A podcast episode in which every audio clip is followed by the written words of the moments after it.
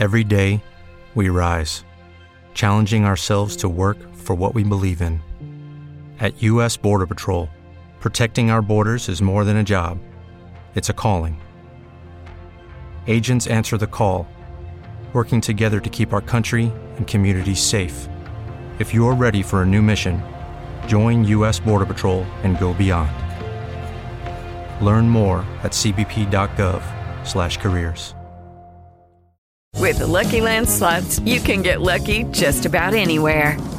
This is your captain speaking. Uh, we've got clear runway and the weather's fine, but we're just going to circle up here a while and uh, get lucky. No, no, nothing like that. It's just these cash prizes add up quick. So I suggest you sit back, keep your tray table upright, and start getting lucky.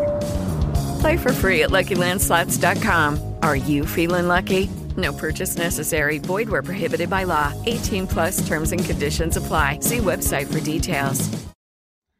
Salve, rapaziada. Bem-vindos a mais o FuturaCast. Esse é o nosso sétimo podcast, né? O nosso trigésimo primeiro que a gente gravou. E hoje a gente está aqui com a presença ilustre do Renato Terra, né? Que hoje a gente vai ter um papo muito maneiro. A gente vai falar sobre futebol, política, né? Esporte em geral, tudo. E eu tô aqui com o Dani Moura para fazer esse podcast também comigo. Fala aí. E aí, pessoal, tudo bem? Estou muito animado aqui, obrigado por ter aceitado o convite. E hoje a gente vai falar, né, com o cineasta Renato Terra, que também, enfim, é um escritor, já escreveu na Folha, já fez livros, mas enfim, se apresenta aí para todo mundo que aí a gente começa. Bom, gente, obrigado pelo convite. Estou muito feliz de estar aqui cercado de tricolores por todos os lados, me sentindo em casa. É, meu nome é Renato Terra, é, eu dirigi quatro filmes, Uma Noite em 67, Fla-Flu 40 Minutos Antes do Nada, Eu Sou Carlos Imperial e Narciso em Férias. Também tem uma coluna na Folha de São Paulo e, e, e eu dirigi uma série também sobre a era dos festivais, que também está no Globoplay, chamada Noites de Festival. E primeiro agora começando, né, para nosso papo, é, eu queria saber que foi onde o meu primeiro contato que eu tive com você, eu acho que com o Dani também, a maioria das pessoas que te conhecem também, que foi o Fla-Flu, né, o documentário do Fla-Flu, 45 minutos antes do nada, que é um documentário que fala sobre o, na minha opinião, o maior clássico vai, posso dizer assim, do Brasil. E eu já sabendo que você é tricolor, como foi, como foi esse processo? Como, qual foi sua motivação para você gravar esse documentário, você produzir? Esse documentário foi uma iniciativa da produtora Sentimental Filmes, lá de São Paulo, que queria fazer um documentário sobre o centenário do Fla-Flu. E aí é, me convidou para dirigir o filme e logo no começo eu já sabia o que eu não queria que o filme fosse. Eu não queria que o filme fosse um catálogo de gols, 200 gols, 300 gols, e massacrar as pessoas com gols e resultados de jogos e informações técnicas, é, público do jogo, quem era o juiz, e, ou até informações táticas, falando ah, quando o jogador cruzou, a linha de defesa estava posicionada de tal maneira, então o atacante veio de trás, aí ele conseguiu cabecear. Isso eu queria que o filme não fosse. Eu fiquei um tempo ainda grande pensando, uns dois, três meses, para descobrir o que, que o filme seria. E aí eu acabei pensando que o ideal, nesse, nesse, nesse caso, como é o Fla-Flu, é, o ideal seria fazer um filme sobre rivalidade, sobre paixão. Então eu fui por esse caminho, mas também é muito difícil é, é, você fazer um filme sobre a paixão, sobre a rivalidade. Como é que você filma a paixão, né? E aí eu tive aquela ideia, primeiro, de ter, de me entregar a minha paixão como torcedor do Fluminense, está no filme. Eu não omito essa paixão. E aí, para que essa paixão tivesse plenamente representada no filme, exposta, eu convidei o Luiz Antônio Riff, que é rubro-negro, um grande jornalista, que é, pôde colocar a paixão dele de rubro-negro no filme. Então ficou essa rivalidade saudável de dois entrevistados querendo competir para ver quem fazia a melhor entrevista, para quem é, brincava melhor ali com os entrevistados e essa rivalidade ela foi feita ali já entre mim e o, e o Luiz Antônio Riff. E para completar isso, a gente também pedia para os entrevistados é, vestirem a camisa do seu time. A gente ia na casa das pessoas e pegava tudo que a pessoa tinha: flâmula, bandeira, camisa, faixa de campeão, e tentava montar um cenário atrás ali que desse um pouco do tamanho da paixão daquela pessoa que estava sendo entrevistada. E, e aí a gente, quando era um entrevistado tricolor, eu, uma camisa do Fluminense, entrevistava essa pessoa, e aí sem avisar nada, eu falava assim, agora vai ter uma segunda parte da entrevista. E aí entrava o riff com a camisa do Flamengo na frente da pessoa e fazia a, a entrevista do outro lado da paixão. A mesma coisa quando era um entrevistado rubro-negro. O riff começava e depois, sem avisar nada, eu sentava na frente da pessoa. E isso foi uma solução muito, é, muito que funcionou muito bem para filmar a paixão das pessoas. Porque o semblante da pessoa mudava. Você via o olhar dela, a expressão. Teve uma pessoa que chorou, teve uma pessoa que ficou muito puta. É, teve, enfim, teve gente. É, é lógico que é importante falar sobre a paixão, mas provocar uma situação ali na hora, que essa paixão se manifeste, às vezes até sem palavras, eu acho que é, foi uma sacada bastante legal e que funcionou muito bem nesse filme. É, quando eu vi, eu, eu fiquei. Essa cena foi muito marcante para mim, né? Que você chega e senta e, e vocês dois ficam assim num, se olhando assim, fica uma, uma, um ambiente, assim, uma conexão e ele começa a chorar, né? E aí você percebe, pô, como é que o futebol é movido por paixão, né? Por sentimento. Essa parte eu achei muito bonita do documentário. É, exatamente. É acho foi muito importante para ambos times esse documentário e eu queria perguntar como é que foi a seleção dos entrevistados, se precisou de uma pesquisa grande para fazer antes, como é que foi assim? Os bastidores. Foi uma pesquisa longa, demorou sei lá, uns quatro meses, porque a gente queria encontrar pessoas que eram profundamente apaixonadas pelo Flamengo e pelo Fluminense e tinham histórias de vida muito marcantes sobre o Fla-Flu. Então a gente é, fez uma pesquisa muito grande com a ajuda do Flamengo e com a ajuda do Fluminense, é, deles conhecendo já a diretoria do Fluminense, a diretoria do Flamengo e as pessoas envolvidas com, com o futebol já conheciam muitas pessoas que se aproximaram do clube justamente por causa dessa paixão. Além disso, a gente é, duas produtoras do filme, a Carolina Benevides e a Laura Liuzzi, elas ficaram durante algum tempo com um cartaz, segurando um cartaz enorme ali na Central do Brasil ou na Cinelândia, no centro do Rio, ali onde passa gente do Rio de Janeiro inteiro, segurando um cartaz dizendo assim: você tem uma história boa sobre o Fla-Flu, você é apaixonado pelo Flamengo, pelo Fluminense, senta aqui e conta. E aí muita gente passava ali, sentava e contava uma história, a gente ia filmando e ia selecionando.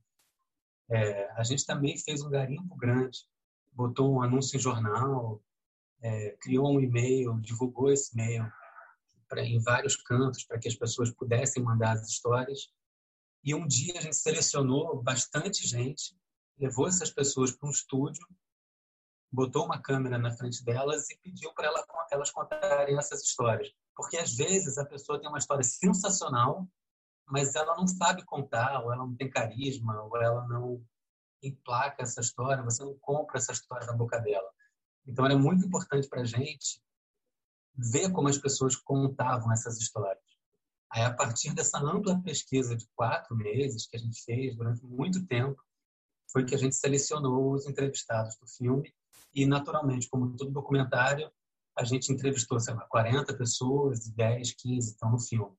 Muita gente ficou de fora. E você é um diretor que faz é, um diretor de documentários, né? Enfim, de onde vem essa vontade, assim? Tem um porquê de você fazer mais documentários ou só documentários? Partiu mais de uma paixão que eu tenho pela música brasileira. É, eu me formei na PUC em 2003, eu acho, e aí eu fiz uma monografia de conclusão de curso sobre a era dos festivais, motivado pela paixão pela música brasileira, por aquele momento histórico, político, importante para o país. Na época que eu fiz, ainda não tinha uma, uma bibliografia grande sobre esse período. Depois, o grande crítico, jornalista, musicólogo Zusa Homem de Mello escreveu um livro maravilhoso sobre a era dos festivais, completo, e ajudou muito a gente na pesquisa. E aí, quando eu fiz essa monografia, eu já tinha a ideia de transformar isso num documentário. Eu diria que eu me apaixonei primeiro pela música brasileira, depois pelo documentário, e as duas coisas se juntaram ali numa noite em 67, que teve é, a ajuda fundamental do, do João Moreira Salles, e talvez tenha sido a pessoa com quem eu mais aprendi na minha vida. E ele foi ensinando para mim, para o Ricardo Calil, que foi o outro diretor que fez comigo uma noite em 67, o que é um bom documentário. A gente teve, acho que o grande mérito nosso nesse filme foi saber ouvir as pessoas certas. E a gente foi, eu, eu pelo menos fui apresentado, entre aspas, com mais profundidade para esse mundo de fazer documentário através da feitura desse filme. Foi uma faculdade. É, realmente você é uma pessoa que tem muita ligação com a MPB, né? Você já escreveu muitas vezes, muitas coisas. O, esse Até Uma Noite em 67, né? Que é um documentário que virou um livro também, né? Depois. E você também tem várias relações, como fez o documentário do Narciso em Férias, foi com Caetano Veloso, que é o mestre da MPB. E, cara, como é que esse estilo de música influenciou sua vida pessoal e também sua profissional? É, cara, em casa, o meu, meu pai, principalmente, ele gostava muito de ouvir música e eu ficava muito comovido como a música mexia com ele.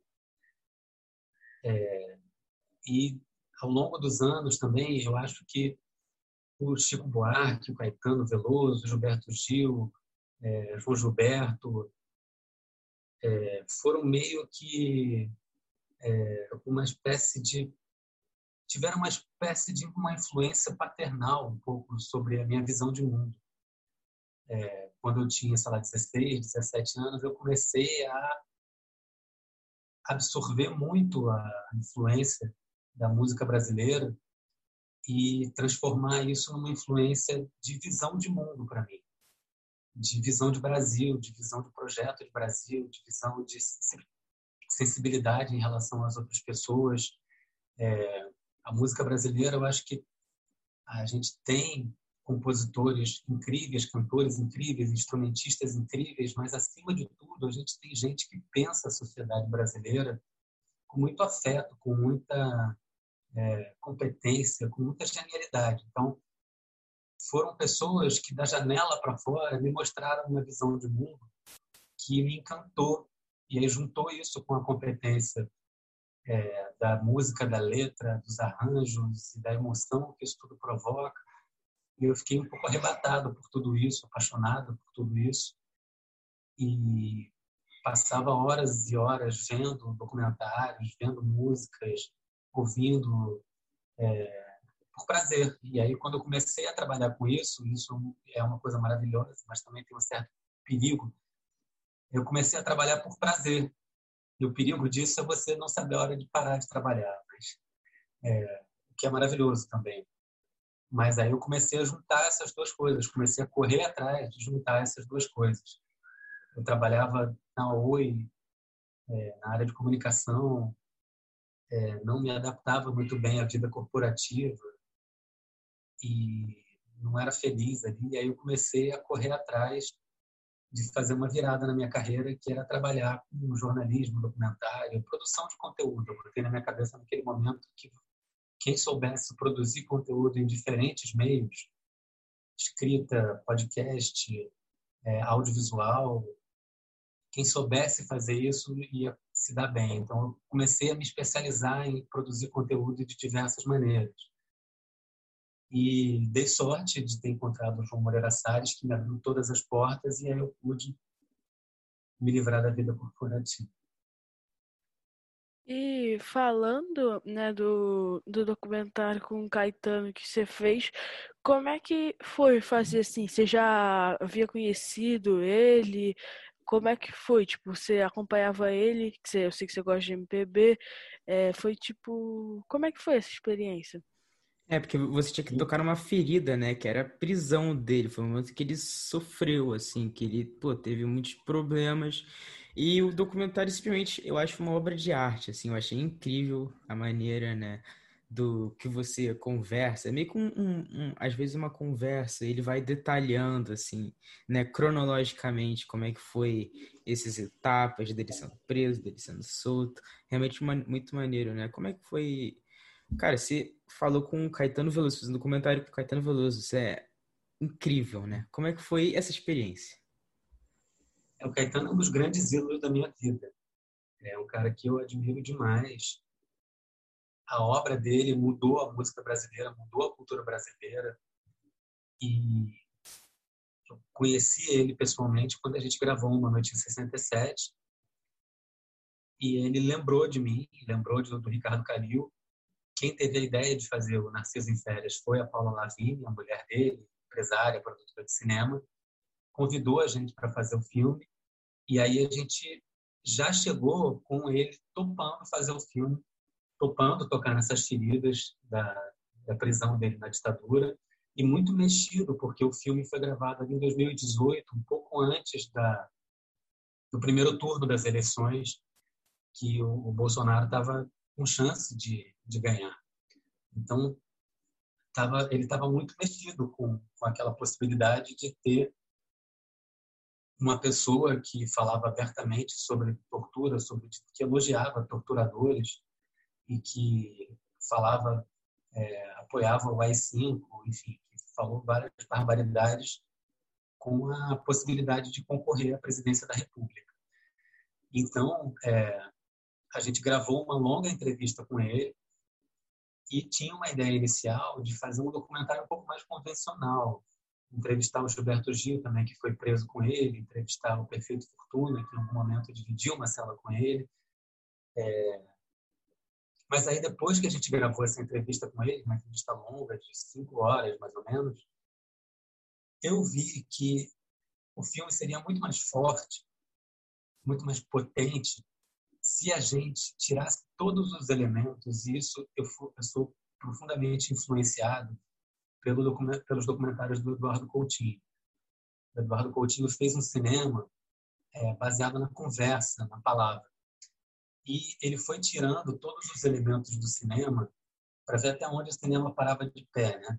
Ele tirou é, roteiro, movimentação de câmera, é, efeitos especiais, trilha sonora, foi tirando todos os elementos, foi filmando conversas. E é muito difícil fazer isso, porque você precisa entender a dinâmica da conversa para documentário, que é um, um mundo à parte. O Coutinho foi um mestre nisso. Mas ele foi limpando tudo para deixar o essencial. E eu gosto muito dos filmes dele e entendi que esse filme do Caetano seria muito mais forte se a gente conseguisse é, seguir essa lógica do Coutinho e tirando todos os elementos superficiais ali, é, não tem nenhuma imagem cobrindo o que o, Caetano, o que o Caetano está dizendo, não tem nenhum outro entrevistado, não tem trilha sonora, não tem nada que uma trilha de fundo que vai é, pontuando ou trazendo uma emoção para o que o Caetano vai dizendo. A gente tirou tudo isso para que cada palavra, cada gesto, cada olhar, cada pausa, cada silêncio, cada coisa que o Caetano diga através das palavras ou dos gestos ganhasse uma eloquência. É, e também a câmera, né? O, o negócio do, do take da câmera, né? Vai mudando, assim, seguindo meio que o sentimento, a coisa ele falando. Tipo, tem uma vez que ele falou, né? Que ele estava sendo escoltado pelos militares, ele estava andando para ir para a barbearia, né? E a câmera foi, tipo, meio que se afastando, assim, quando ele vai contando, meio que vai se aproximando, assim, quando é chegando no momento mais tenso, assim. Então esse negócio de esse de negócio das câmeras, pô, deixou o filme, deixou o documentário muito mais emocionante assim, eu achei, que é meio que seguindo a o, o, o que ele ia falando. Sim, a ideia foi um pouco essa, a gente quando tira, você tira todos os elementos, a gente filmou com duas câmeras, uma num plano fechado, outra num plano mais aberto. Quando você tira todos os elementos, um corte de um plano aberto, um plano fechado, para um plano aberto, ganha uma relevância enorme, porque você não está prestando atenção numa trilha sonora, numa, num efeito especial, uma imagem que está cobrindo ali. Aquilo é, ganha uma, é sublinhado pela escassez de outros recursos que a gente optou por fazer. É, cara, como como é que é trabalhar numa produção de um documentário? Como é que você tá lá sentado assim, você recebe a proposta de alguém, você recebe assim, ou você mesmo tem a ideia que você decide fazer um documentário, assim. Como é o processo? Como é ser um diretor, assim, um roteirista de algum trabalho? Eu acho que ser é, um diretor de documentário é profundamente diferente de ser um diretor de um filme de ficção.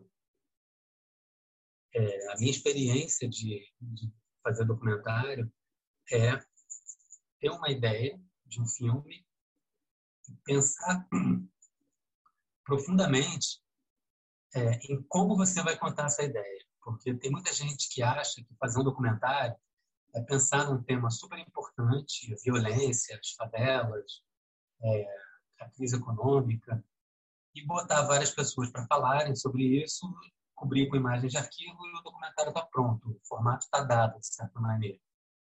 E é muito importante você pensar no tema que você quer e também no formato de filme que você quer. E aí, no meu caso, eu fui, no caso do Uma Noite em 67, que foi o meu primeiro filme, e que eu tinha 20 e poucos anos, 23 anos, é, eu fui formatando esse filme, fui fechando a ideia desse filme na ideia de Uma Noite, que era a ideia do Festival da Record de 67, que muda a música brasileira. Fui fechando nessa ideia específica e fui batendo na porta de várias pessoas que poderiam me ajudar. É, convidei o Ricardo Calil para trabalhar comigo, que era meu chefe ali. A gente trabalhava num portal de internet chamado Invest, a gente trabalhava na área de jornalismo. Calil entendia muito de cinema, ainda entende, ainda trabalho com ele. Narciso em Férias foi feito com ele. E a gente começou a conversar com pessoas que poderiam ajudar a gente a transformar isso num filme. A gente ligou, mandou e-mail, para o Nelson Mota, conversou com ele, com o Sérgio Cabral, pai, foi lá conversar com ele o Solano Ribeiro, que foi a pessoa que criou os festivais, também fomos lá, com o Zusa Homem de Mello, a gente saiu procurando, se mexendo é, para conseguir é, botar de pé o documentário. E aí, através de um amigo tricolor comum, o Marcos Caetano, eu consegui um horário com o João Moreira Salles, a gente apresentou esse projeto para ele, ele falou, cara, a Videofilmes, que é a produtora de, de cinema dele, falou, a Videofilmes tem interesse, a gente vai produzir. E aí entrou numa fila da Videofilmes de produção, de captação de recursos, e, enfim, tem, tem uma, tinha alguns filmes na frente, aí depois de um ano e meio, mais ou menos, a gente já tinha grana, já tinha estrutura para fazer esse primeiro filme. E aí foi variando depois. O Fla-Flu, 40 Minutos Antes do Nada, como eu disse, foi uma ideia de uma produtora lá de São Paulo, chamada Sentimental, que queria se posicionar no mercado como uma produtora de conteúdo também, além de uma produtora de publicidade. Então, ela bancou esse filme, me convidou e bancou. Então, já tinha é, toda a estrutura para se fazer esse filme. A Sentimental conversou, já tinha negociado com o Flamengo, já tinha negociado com o Fluminense, com a Globo, e já fez todo esse meio de campo. Só, é, eles me passaram a ideia e eu fiquei nisso tentando, matutando como contar essa história. E aí cheguei nessa ideia da paixão que, que eu falei antes. No caso do Carlos Imperial, foi uma ideia minha e do Ricardo Calil também, que a gente queria um pouco misturar a verdade e ficção no documentário de uma maneira mais escrachada, menos... É. Okay, round two. Name something that's not boring. A laundry? Ooh, a book club. Computer solitaire, huh? Ah, oh, sorry, we were looking for Chumba Casino. That's right. ChumbaCasino.com has over 100 casino style games. Join today and play for free for your chance to redeem some serious prizes. ChumbaCasino.com. No purchase necessary. Full prohibited by law. 18 plus terms and conditions apply. See website for details. Comportada, de certa forma, assim, mais debochada. E aí a gente encontrou no Carlos Imperial, que era essa figura que mentia em público o tempo todo, criou uma imagem pública de cafajeste, de canalha, de mulherengo, é, e era quase um personagem de ficção que trabalhava muito com a mentira para se promover. A gente encontrou nele uma figura perfeita para poder fazer essa forma que a gente pensou de misturar é, documentário e ficção. E o filme passou, ganhou um edital da Rio Filme e aí conseguiu se viabilizar a partir daí. No caso do Narciso em Férias, agora, foi a Paula Lavigne que teve a ideia e ela investiu. Não tem nenhum dinheiro público no Narciso em Férias. Ela investiu e também me convidou, aí me convidou para dirigir e tá é, e aí o Globoplay se interessou e comprou o filme depois. E aí são várias maneiras, mas eu acho que para quem está começando assim, eu acho que a dica é acreditar que vai dar certo, correr atrás, pensar muito na, na, no formato do filme, não só no tema, e sair tentando encontrar pessoas que podem te ajudar a captar dinheiro e a colocar esse filme que tem que ser muito bem pensado é, em como você vai contar essa história, você tem que pensar em todas as pessoas que se você vai entrevistar gente, se você não vai entrevistar, se você vai filmar, fazer um cinema direto filmar determinada é, determinado lugar ou determinada pessoa durante determinado tempo. Enfim, você tem que ter muito na tua cabeça a ideia do filme que você quer fazer. E aí, a partir disso, vai batendo nas portas, apresentando as ideias e correndo atrás. E sobre sua carreira como escritor, é, como é que foi é, fazer o, o, livro Diário da Dilma, né? Que é um diário fictício que é um, uma celebridade pública que tem uma personalidade assim um pouco única. Como é que foi a moldar essa personalidade, fazer, de ver a ideia? E também ele é bem feito em formato de um diário, assim, né? Você, o que? Precisou ter um estudo sobre o que, que ela tinha feito naquele dia ou é basicamente tudo a sua cabeça? O Diário da Dilma surgiu quando eu trabalhava na revista Piauí.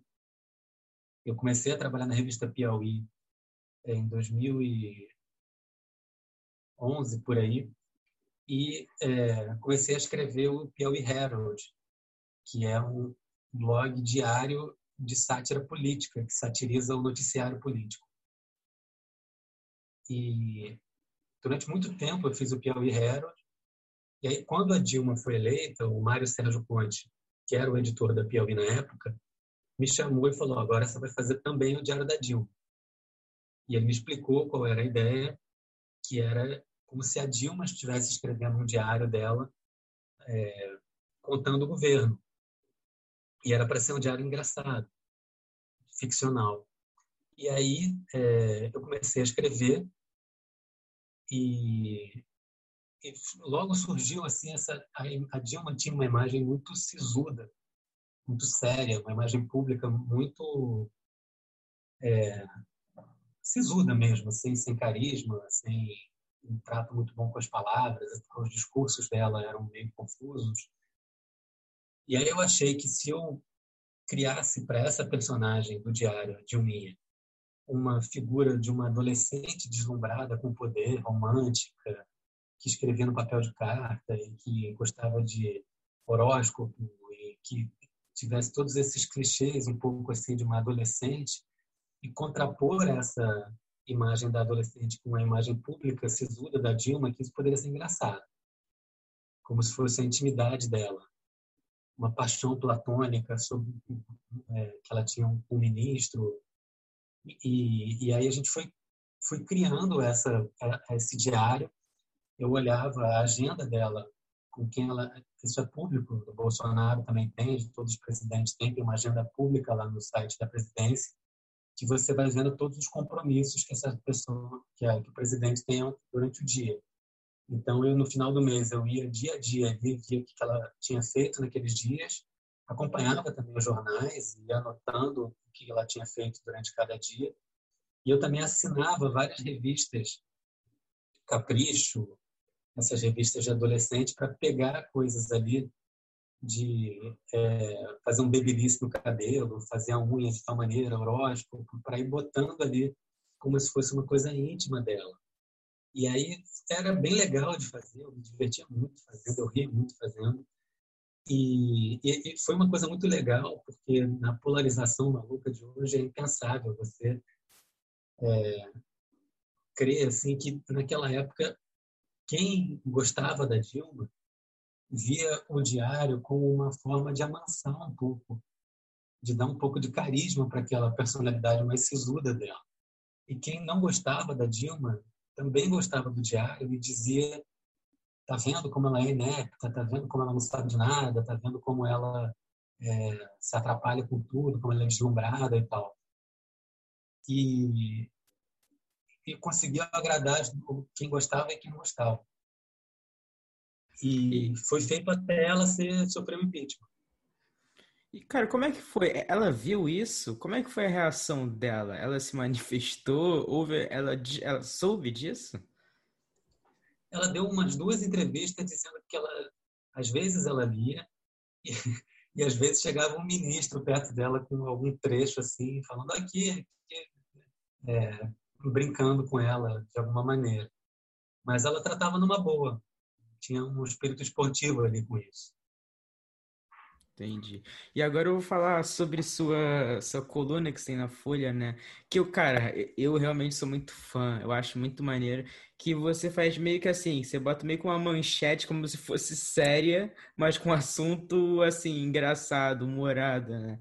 Que é sempre sobre política e na maioria das vezes é com tom de crítica, né, sobre o governo Bolsonaro. Qual é o seu objetivo? Você tenta é, informar para as pessoas que leem é, como, está, como o governo está sendo prejudicial, assim, é, a sua coluna Folha. Qual é o objetivo que você quer é, mostrar para as pessoas? O objetivo principal é fazer as pessoas rirem. Ter algum desafogo ali no noticiário do jornal que as pessoas busquem para dar uma risadinha, dar um, ter uma é, alguma algum respiro ali naquele noticiário. Geralmente o jornal é trágico, né? E, e não é especificamente crítico ao governo Bolsonaro, é crítico ao governo. Quem tiver no governo, eu vou mirar e vou fazer piada, e vou criticar, e vou tentar provocar uma reflexão pelo humor, pela lente do humor, sobre as atitudes da, daquela pessoa que está no poder.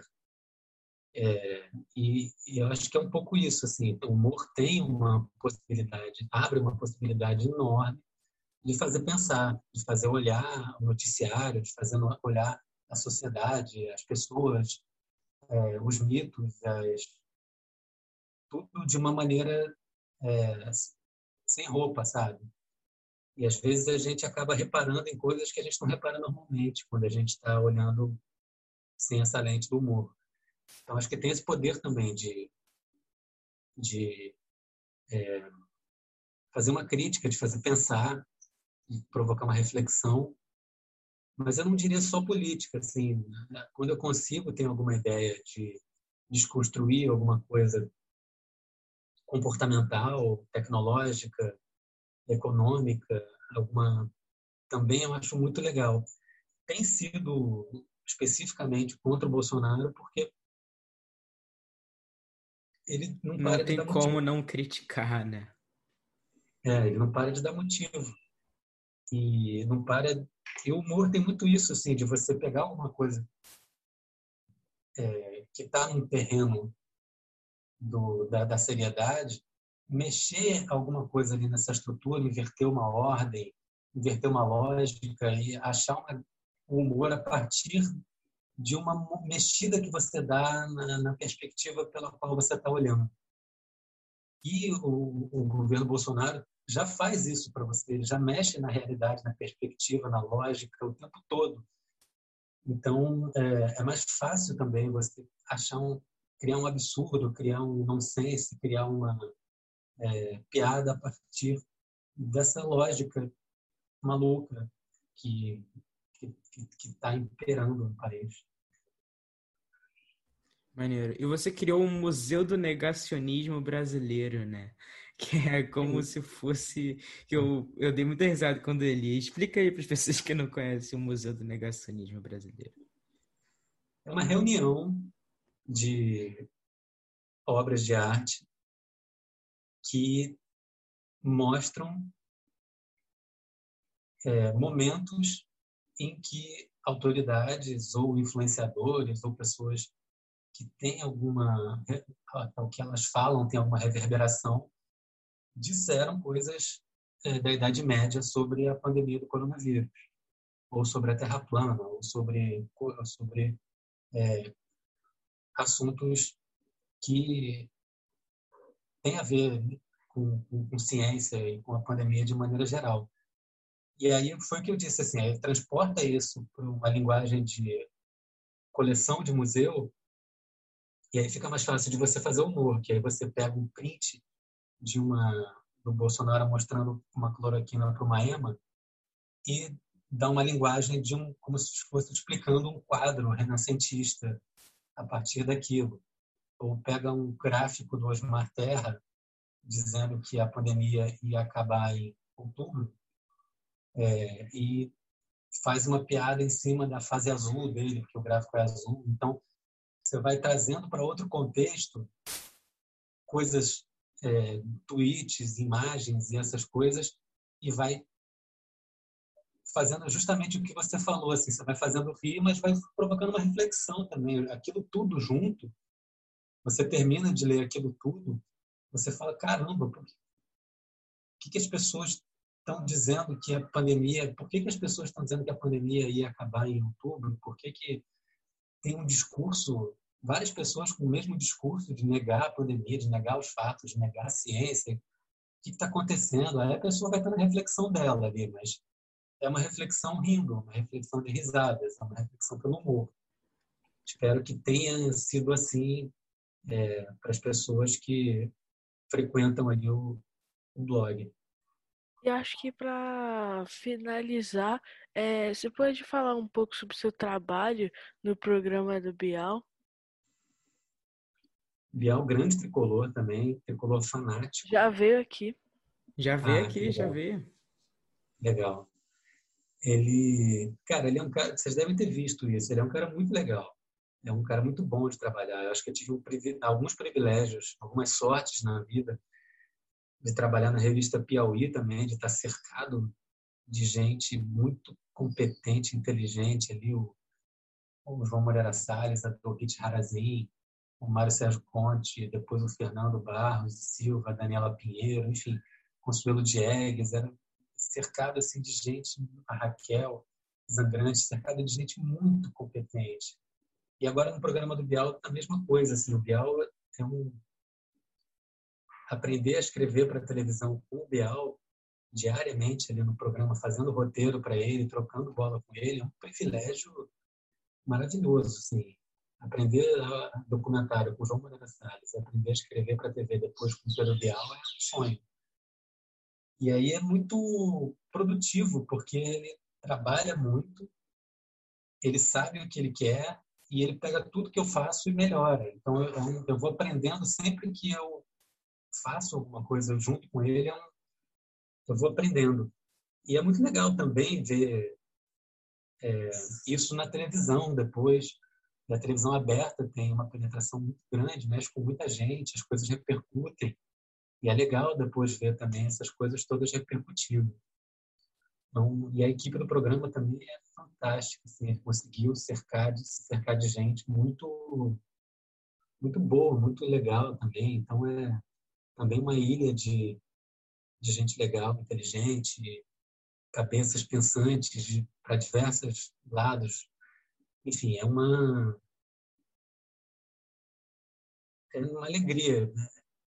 Eu costumo dizer que a gente, ali no programa do Bial, cada semana, mais ou menos, a gente tem que é, escrever um programa, uma entrevista sobre uma certa pessoa ou uma pauta é, que pode ser, como o programa é muito variado, pode ser desde é, fazer um, eu estou posso uma semana estar pesquisando sobre a Preta Gil, na semana seguinte eu estou pesquisando sobre a participação brasileira na Segunda Guerra Mundial, na semana seguinte eu estou pesquisando sobre a Fernanda Montenegro, na outra eu estou pesquisando sobre é, um crime famoso.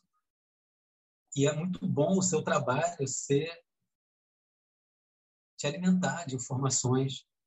Você está lendo um livro importante. A gente fez vários programas sobre literatura, um programa sobre é, João Cabral de Melo Neto, é, Guimarães Rosa, e aí você está lendo ali Morte e Vida Severina, O Cão Sem Plumas, isso é o seu trabalho, sabe? Isso é muito legal para mim, que eu adoro cultura, que eu adoro ler, que eu adoro me embrenhar por esses caminhos. Por isso que eu digo que é até perigoso, porque às vezes dá 10 horas da noite estou aqui trabalhando no escritório não parei, sabe? Você não consegue mais diferenciar o trabalho da diversão. Mas é muito é muito bom você ser pago para aprender, sabe? Isso é muito legal. Eu acho maravilhoso e ter contato com gente que vai te ensinando, te acrescentando, te fazendo repensar várias coisas e te fazendo melhorar. Isso é muito bom. O pô, Conversa com o Biel eu acho incrível, um negócio que eu sempre assisto direto, que, pô, chamou o Jonga agora, né, recentemente, recentemente não, faz um tempo, que o cara do rap uhum. que eu gosto, também o Obama, cara, assim, eu assisti a entrevista do Obama e fiquei, caraca, então ele realmente, tipo, é entrevista com pessoas que têm voz, assim, que são marcantes, né, o Woody Allen, né, há pouco tempo atrás, então é realmente incrível, assim, dá voz e, né, e tem esse poder para poder falar com gente muito famosa. Então, você participa de uma coisa que é incrível, assim, gigantesca. Eu, eu gosto muito do Conversa com o Bial. Então, cara, eu acho que é isso. A, a, última pergunta que eu queria falar é: por que que a, a, a legendazinha do seu, do seu negócio na Folha é humor acima de tudo, amor, humor acima de tudo, Golden Shower em cima de todos? para ser é, para deixar claro ali de que não tem que é o humor acima de tudo, que não é um blog sério, que às vezes as pessoas, como o mundo está muito maluco, tem gente que às vezes pega uma manchete que está ali e compartilha como se fosse uma coisa séria. Então está escrito ali humor acima de tudo, é um blog de humor. Teve até um caso do General Heleno que tinha uma aspa dele ali absurda, totalmente inventada é, e num contexto de humor, e ele fez um tweet me xingando e tal. Mas está escrito ali, humor acima de tudo, para deixar claro que é um blog de humor. E Golden Shower em cima de todos, para deixar claro que tem piada com todo mundo. Ele tem piada com o Bolsonaro, com o Lula, com o Ciro Gomes, com a Marina, com é, todo mundo que exerce alguma, alguma manifestação de poder que está é, passível de, de ser criticado publicamente está ali na lente do humor também, de certa maneira. E é uma sátira também com a frase que o Bolsonaro popularizou.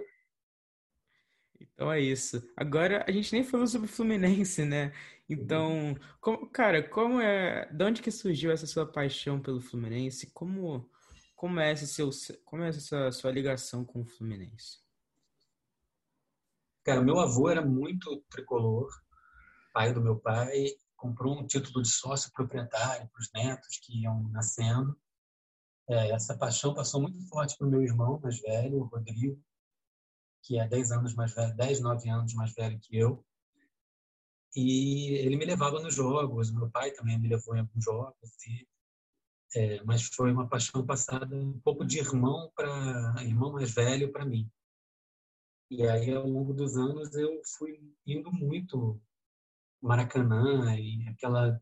Eu não sei se vocês é, frequentaram o Maracanã antigo, que tinha aquele deslumbramento incrível, inacreditável, assim, de você subir um túnel. O Fla-Flu, 40 minutos antes do nada, começa com isso, você subia um túnel estreito, e aí você ia subindo um túnel escuro, e aí, de repente, você estava ali numa, coisa gigantesca que era aquele Maracanã. Às vezes eu fui em jogo no Maracanã com 120 mil pessoas, sabe?